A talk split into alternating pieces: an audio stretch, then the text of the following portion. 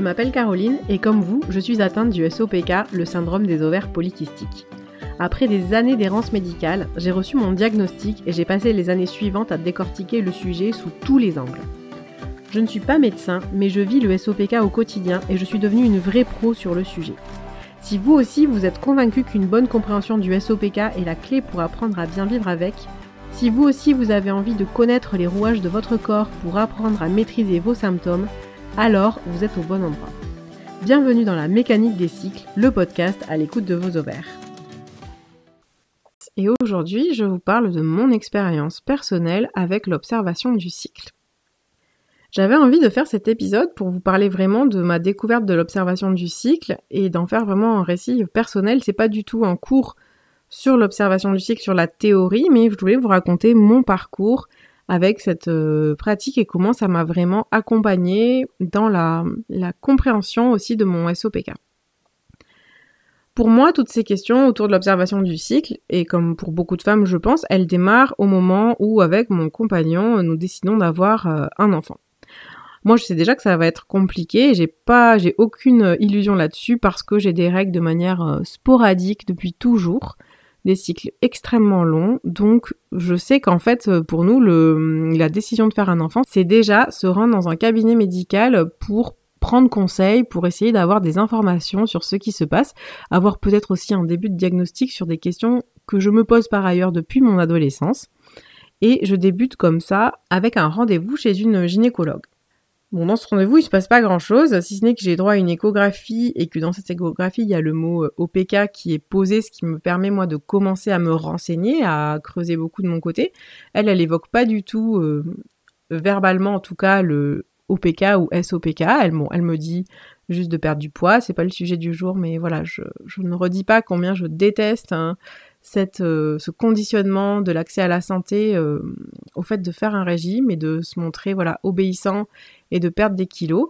Et voilà, et il se passe pas grand chose de plus. Moi, à côté de ça, j'ai quand même des connaissances, alors ce que je pense être des connaissances euh, sur la fertilité, qui sont en réalité très très maigres, et qui sont vraiment, c'est les connaissances de, de mes cours de bio de collège et de lycée. Hein, je pense, alors je pense que l'ovulation, quand elle a lieu, a lieu au 14e jour. Je pense qu'une femme qui a ovulé a une température qui doit dépasser les 37 degrés. Voilà, des choses très basiques comme ça qui sont erronées pour la plupart des femmes aussi, qui permettent de poser un peu la théorie euh, pour des, jeunes adolescents, mais en fait qui représentent pas la réalité.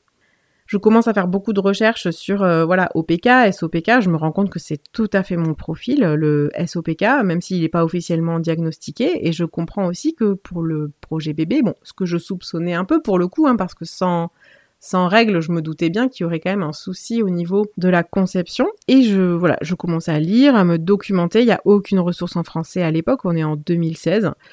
Et je commande euh, un livre qui s'appelle Taking Charge of Your Fertility, donc euh, prendre en charge sa fertilité, de Tony euh, Weschler. Je vous mettrai le lien vers ce livre dans les notes de l'épisode parce que ça me paraît vraiment intéressant. C'est la Bible, hein, la référence vraiment, tout ce qui est fertilité naturelle pour, moi et pour beaucoup d'instructrices sur les méthodes d'observation du cycle. C'est un livre qui est vraiment, euh, pour moi, fondateur. Alors, ironiquement, quand je l'ai acheté, il y a eu un souci.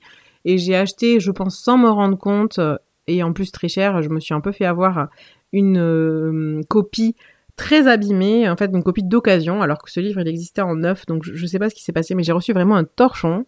Ça m'avait vraiment rebuté, j'étais un peu vexée de m'être fait avoir comme ça, et ce livre a passé des mois sur mon étagère, je ne l'ai pas ouvert, je ne le touchais pas. J'ai toujours une petite euh, appréhension à jeter ou à me débarrasser des livres, donc je, ne savais pas trop quoi en faire, mais je voulais surtout pas le toucher, ça m'avait vraiment énervé et je l'ai laissé un peu de côté. Et puis un jour, en me disant bon ben maintenant celui-là il faut qu'il parte, on s'en débarrasse, euh, je, je le feuillette et je me rends compte à quel point il y a des tas de choses que j'ignore sur la fertilité, sur le cycle, et que vraiment je dois m'appuyer sur ce livre et qu'il faut absolument que je lise ce livre.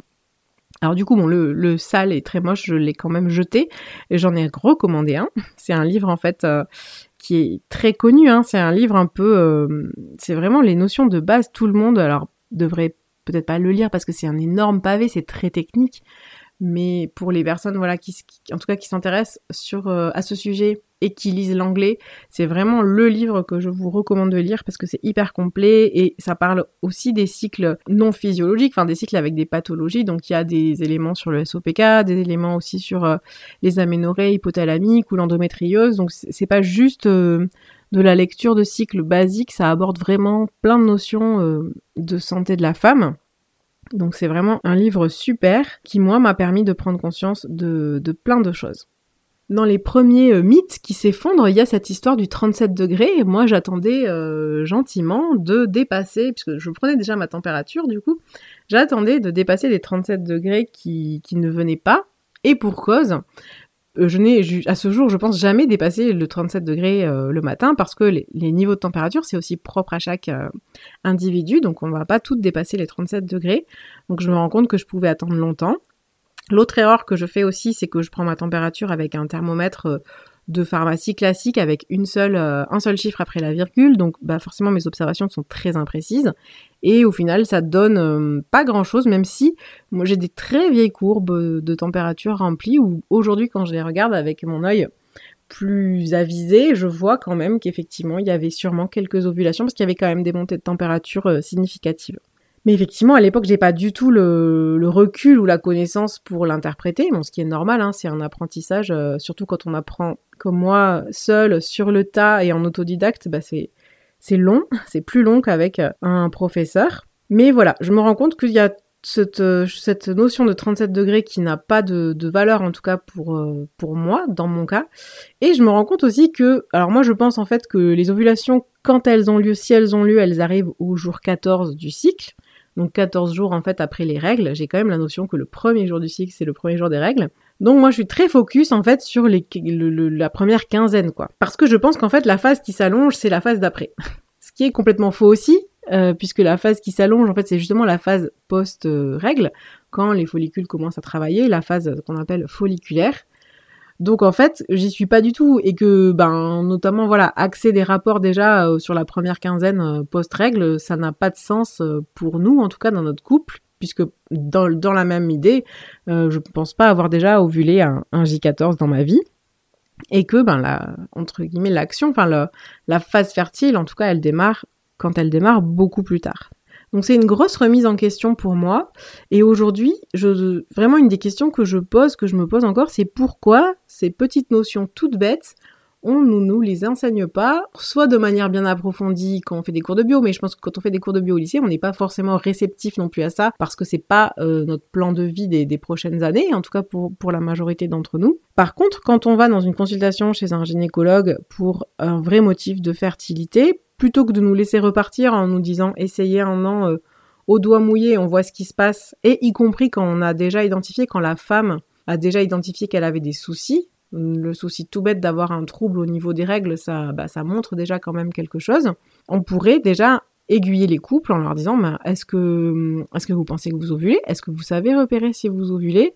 Et donner voilà quelques petites bases plutôt que de perdre euh, du temps. Moi aujourd'hui quand je regarde mon parcours de maternité, mon parcours avec l'infertilité, ce qui me choque le plus c'est l'immense perte de temps à cause du délai du diagnostic et puis à cause du manque de partage d'informations, voilà, sur des choses qui devraient être données aux femmes. Et ça nous éviterait de devoir creuser creuser, creuser, creuser pour trouver toutes ces informations. Le pas suivant que je fais dans l'observation de mon cycle, je me tourne assez vite vers un dispositif qui s'appelle Ovusense, qui est un capteur de température, parce que, euh, alors même avec le bon thermomètre, une fois que j'ai compris qu'il fallait le thermomètre à 2 décimales, je suis quand même pas une flèche en prise de température, ça c'est vrai.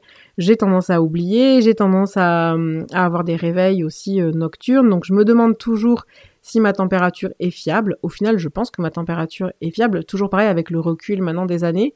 Mais à l'époque, je suis vraiment dans l'incertitude, dans l'insécurité. J'ai aussi ce poids du projet bébé. Euh, je pense que beaucoup se reconnaîtront, mais quand on est dedans, on voudrait que ça arrive, on voudrait que ça arrive vite. On essaye de mettre toutes les chances de notre côté. Et pour moi, en tout cas, mettre les chances de mon côté, c'est changer pour ce type de thermomètre. Donc en fait, c'est un capteur qui sert de thermomètre que vous mettez dans le vagin. J'en parle aussi dans l'épisode 3 du podcast qui s'appelle À la recherche de l'ovulation. Aujourd'hui, il existe aussi le Trackle qui est un peu moins cher et qui a la même fonction, c'est-à-dire qu'il prend votre température à l'intérieur de vous, du coup dans le vagin donc, et toute la nuit.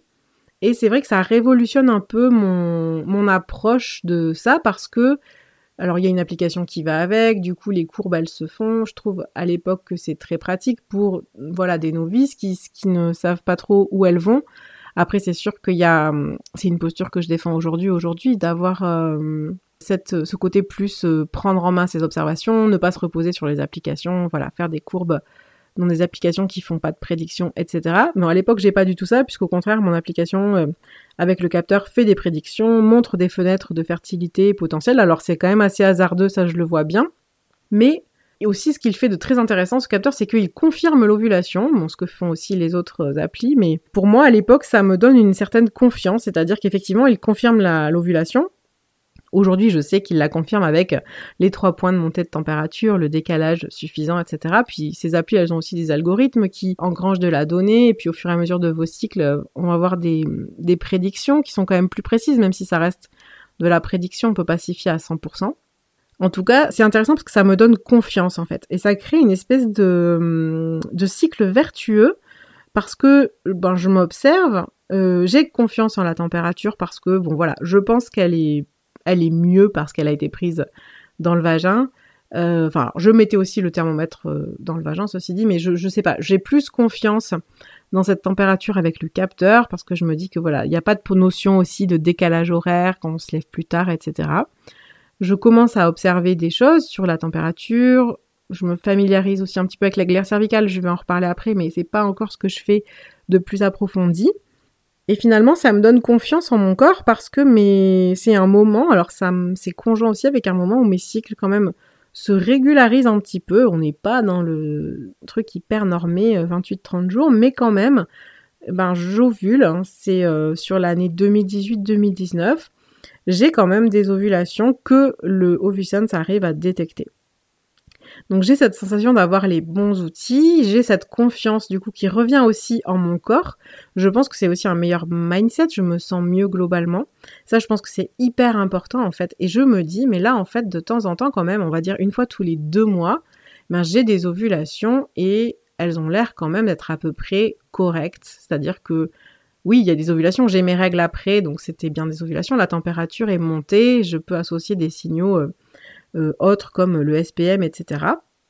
Quand on est un SOPK, finalement, on est un peu presque, on se réjouit des fois hein, d'avoir ces règles, de sentir euh, du SPM au, moment de l'arrivée des règles, parce qu'on a l'impression d'être quand même plus raccord avec euh, la physiologie, avec la normalité. Et c'est vrai que pour pour certaines, des fois, ça, ça fait du bien aussi, même si c'est pas toujours hyper agréable, mais avoir ces règles, c'est pas forcément négatif pour tout le monde. Et voilà, je suis vraiment dans ce cercle vertueux et de confiance. Comme je disais, j'observe par contre pas vraiment la glaire cervicale, un tout petit peu. J'ai cette notion quand même que quand on en voit, c'est bien, enfin c'est bien du point de vue de la fertilité en tout cas, qu'il faut repérer à tout prix cette glaire très étirable euh, type blanc d'œuf, que c'est vraiment celle-là qui indique la fenêtre de fertilité. Je le note, mais vraiment euh, par-dessus la jambe de manière pas du tout assidue. Aujourd'hui, j'ai pas du tout un recul euh, d'observation de glaire sur ces courbes de température euh, que j'ai faites à l'époque. Et ma vraie découverte de la glaire cervicale, ça vient plus tard. En fait, ça vient après la naissance de mon fils, avec euh, la découverte notamment de la méthode Billings. Alors que la glaire, c'est aussi quelque chose qui est vraiment détaillé hein, dans le bouquin Taking Charge of Your Fertility, mais je sais pas, c'est quelque chose qui a pas pris tout de suite sur moi. Il y a toujours très peu de contenu en français aussi sur le sujet à l'époque, même si je pense que j'ai quand même euh, découvert entre guillemets que la symptothermie existe et qu'on peut aussi pratiquer la symptothermie. Et voilà, l'Ovusense pour moi ça a vraiment été euh, ce truc qui m'a donné confiance et qui m'a enlevé un poids, je pense aussi au niveau de la prise de température, il m'a enlevé le poids aussi de la culpabilité, des oublis, des températures que moi j'estimais mal prise aussi parce que je suis quelqu'un de très perfectionniste qui veut vraiment aller toujours au fond des choses. Encore une fois, je pense que mon thermomètre, euh, qui était un bon thermomètre déjà à l'époque, avec les deux décimales, etc., convenait très bien, même si j'avais voilà ce problème d'assiduité, en tout cas que Ovusense a résolu. Aujourd'hui, il existe aussi le term drop qui est vraiment bien, qui est pour le coup un bracelet, donc là c'est encore plus confortable parce qu'on le met pas dans le vagin, donc c'est quand même euh, encore un cran au-dessus ça reste encore une fois des, des outils qui ne sont absolument pas nécessaires, je voudrais quand même le redire aussi, pour avoir des bonnes observations si vous n'avez pas les moyens d'investir là-dedans parce que c'est euh, des outils qui vont être chers, on va être facile euh, autour des 200 euros voire plus. Selon celui que vous choisissez, en plus, c'est des outils qui vivent pas forcément très longtemps, qui vivent deux ans, euh, par exemple, pour les, les capteurs, voire peut-être que Ovusen, c'est un an, je, je, ne sais plus. Donc, ne vous dites pas non plus que sans capteurs, vous n'allez pas y arriver, c'est pas vrai. Mais moi, c'est vrai que ça m'a donné une confiance. Et je pense que c'est très personnel aussi. Ça dépend vraiment de votre, de votre caractère. En tout cas, c'est intéressant, je pense, cette notion aussi de la confiance dans son corps que vous pouvez tout à fait retrouver encore une fois avec euh, juste les températures du thermomètre. Hein. Et comme voilà, ça marche bien pour moi parce que c'est aussi l'époque où mon cycle se régularise, hein, je comptabilise, euh, je pense à peu près 6-7 ovulations sur l'année 2019, dont euh, alors, au moins une issue du chlomide. Voilà, avec des observations, bon, finalement, qui sont très bancales, parce que même aujourd'hui, quand je les regarde, j'arrive pas à avoir un profil vraiment clair de tout ce qui s'est passé. Mais ça fonctionne quand même euh, assez bien pour moi, puisque fin 2019, je tombe enceinte, pour mon plus grand euh, désespoir. Euh, mes observations sur le cycle où je suis tombée enceinte sont vraiment, pour le coup, très très nulles. Et j'aurais aimé pouvoir dire que j'avais le cyclogramme de la conception de mon fils. Et en fait, c'est, ça tombe. Alors, pour moi, c'est une période très compliquée. L'année globalement, alors malgré ce côté très positif là sur les cycles qui se régularisent et tout, c'est l'année 2019 une année qui est cauchemardesque euh, pour nous parce que c'est l'année des essais. Vraiment où là on est on est quand même à fond dans le projet euh, bébé qui ne vient pas. Moi je commence vraiment à me dire que ben que je sais pas que ça ne va pas arriver. On est face à ce mur. J'en ai déjà parlé aussi, mais du refus vraiment de l'aide médicale au-delà de de la prise de chlomide à cause de mon poids. Je suis pas admise à des examens ou des protocole plus poussé. Donc on se sent, enfin moi en tout cas je me sens vraiment dos au mur. Et il y a beaucoup d'événements dans ma vie personnelle aussi cette année-là. Euh, notamment je perds ma grand-mère en fin d'année, en fait en octobre 2019. Donc là je me dis que c'est quand même euh, le moment de lâcher un peu tout ça. Je suis beaucoup moins assidue dans mes prises de température. Donc j'ai une courbe qui est vraiment pas euh, pas top. Je vois quand même qu'il y a une euh, montée parce qu'au bout d'un moment, quand on, connaît ben, les valeurs de température de la phase folliculaire, on connaît aussi ces valeurs en phase lutéale. Donc normalement, au bout d'un certain temps, vous savez que si vous avez passé tel cap de température, c'est que probablement vous avez ovulé et c'est ce qui s'est passé pour moi. Bon, mais sans plus, euh, je me dis bon, mais là, euh, on laisse passer. C'est décembre, c'est les fêtes, c'est les premières fêtes en plus sans ma grand-mère, donc je suis pas du tout dedans.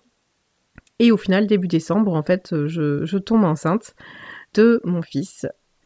Pour autant, alors il y a vraiment quelque chose que je déteste, c'est quand on dit aux femmes, aux personnes qu'il faut euh, lâcher prise et qu'il faut pas y penser et que c'est quand on n'y pense pas que que ça arrive.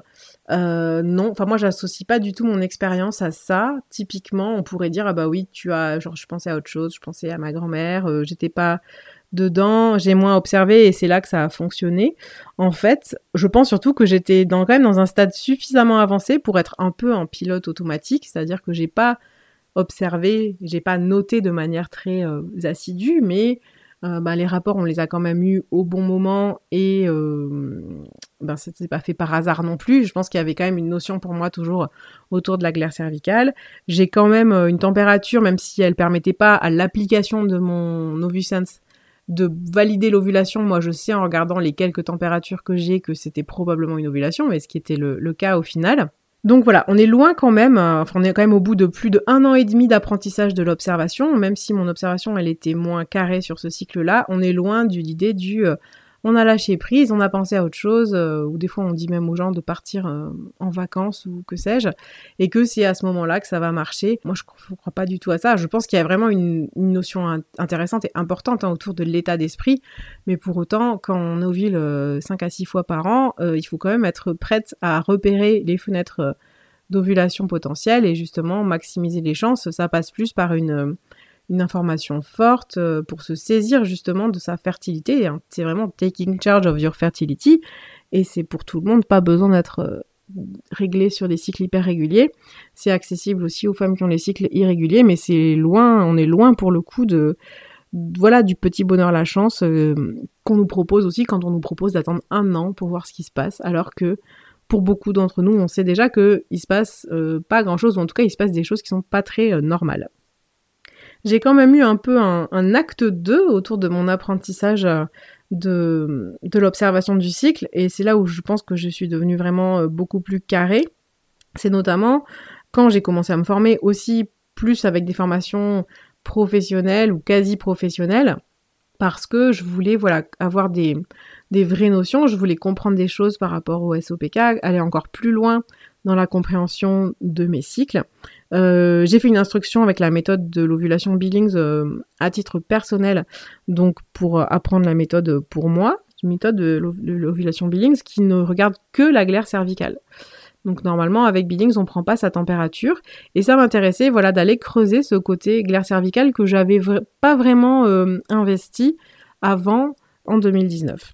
Et au travers de mes différentes formations, parce que voilà, je, voulais, euh, je voulais partager de l'information sur le SOPK, le podcast était, euh, était dans ma tête, même s'il n'était pas forcément encore créé, mais en tout cas, je savais que je voulais m'orienter vers euh, la santé des femmes, vers le fait de parler de la santé des femmes, voilà, de partager un maximum d'informations, puis d'accompagner peut-être un jour aussi les femmes à gérer leur cycle, leur fertilité avec le SOPK.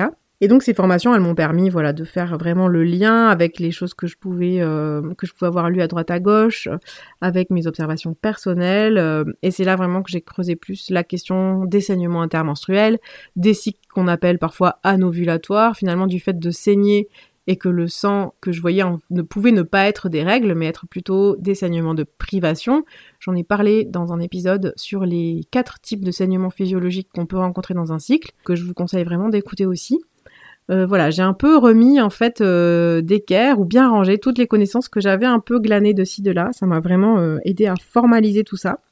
Et vraiment, là, c'est une découverte pour moi et je pense qu'on n'en parle pas assez. Il faudrait vraiment que les femmes, elles aient ce contenu beaucoup plus accessible, qui est aussi un, plus de transmission. Et je pense qu'aujourd'hui, on est un peu dans une un tournant autour de ça parce que euh, bah, la transmission, elle se fait avec les nouveaux moyens, elle se fait comme je suis en train de vous la faire là aujourd'hui, par les podcasts, mais par aussi euh, les réseaux sociaux, les échanges qu'on peut avoir euh, entre femmes sur ces sujets-là. Et c'est vraiment hyper important.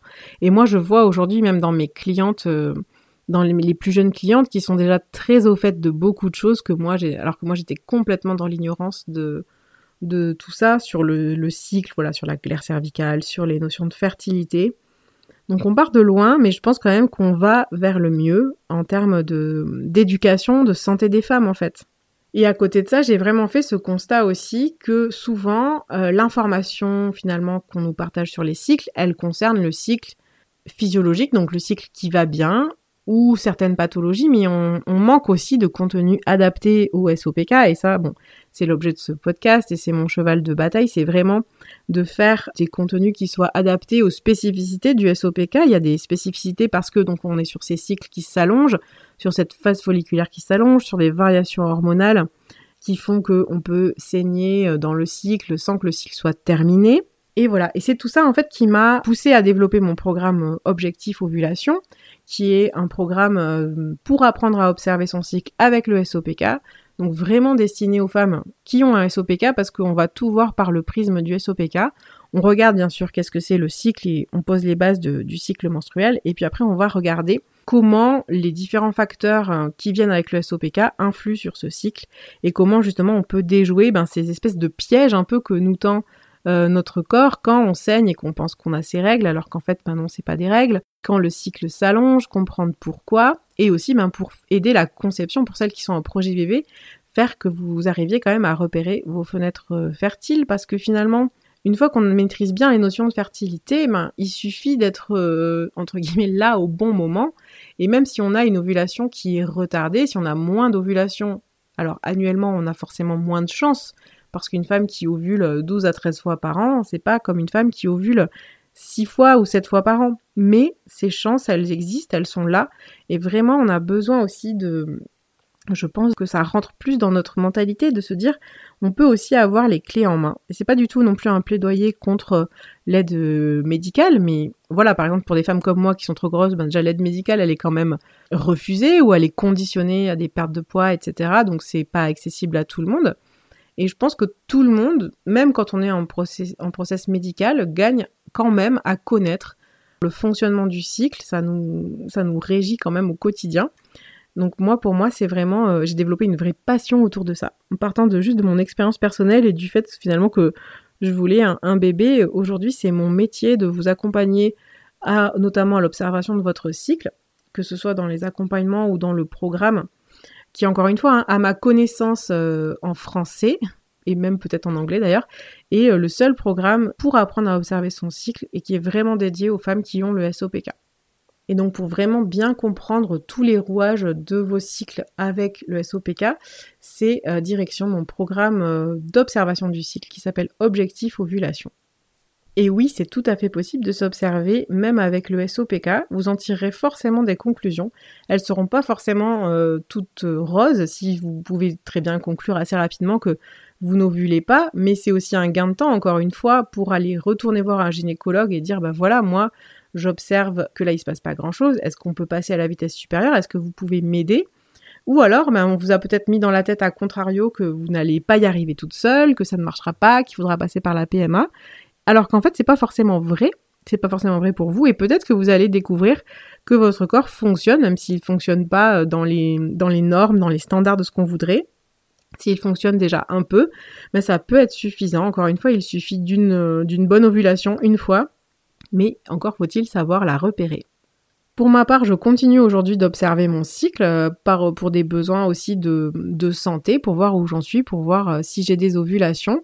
J'ai traversé des périodes compliquées avec un cycle qui était au final régulé, euh, très bien régulé après le retour de couche, après la naissance de mon fils, et puis qui est reparti en cacahuète, si je peux dire ça comme ça. Euh, sur l'année euh, qui a, passé. J'ai eu un kyste ovarien, enfin beaucoup de, de dérèglements. Mais voilà, même dans le, le dur, même quand ça va moins bien, je trouve que c'est quand même aussi très intéressant de continuer à s'observer parce que on en tire toujours des choses. Et aussi pour avoir ce recul documenté parce que si vous ne posez pas par écrit et s'observer, c'est aussi ce temps dans une application, voilà, ou sur, papier, mais ce temps pour poser une traçabilité de vos observations, c'est très difficile d'avoir la mémoire de ce qui s'est passé euh, la semaine dernière, le mois d'avant, ou même peut-être dans les jours des fois d'avant. Donc c'est vraiment aussi, et c'est aussi le, le but hein, d'objectif ovulation, c'est bien sûr de vous aider à noter, à trouver les outils pour vous qui vous permettront d'avoir le bon suivi pour avoir cette antériorité et savoir, euh, ben voilà, d'avoir du recul. Et plus vous aurez du recul sur vos cycles et vos observations, plus vous aurez de l'info, de la connaissance de vous. Et ça, euh, c'est aussi hyper important. J'espère vous avoir donné envie d'apprendre à mieux connaître vos cycles et peut-être à nous rejoindre dans le programme Objectif Ovulation. N'hésitez pas à me contacter en message euh, privé ou via le mail contact at la mécanique des cycles.fr si vous voulez plus d'informations. Et quant à moi, je vous dis à très bientôt pour un nouvel épisode. Merci à vous toutes d'avoir écouté cet épisode de la mécanique des cycles jusqu'au bout. Retrouvez-moi sur le compte Instagram du podcast, at la mécanique des cycles, et n'hésitez pas à venir me dire ce que vous en avez pensé. Si vous aimez la mécanique des cycles, vous pouvez laisser au podcast une très bonne note et un commentaire sur Apple Podcast, Spotify ou sur votre plateforme d'écoute préférée. Cela aidera beaucoup le podcast à se faire connaître et à toucher encore plus de femmes. À très bientôt pour un nouvel épisode et d'ici là, portez-vous bien.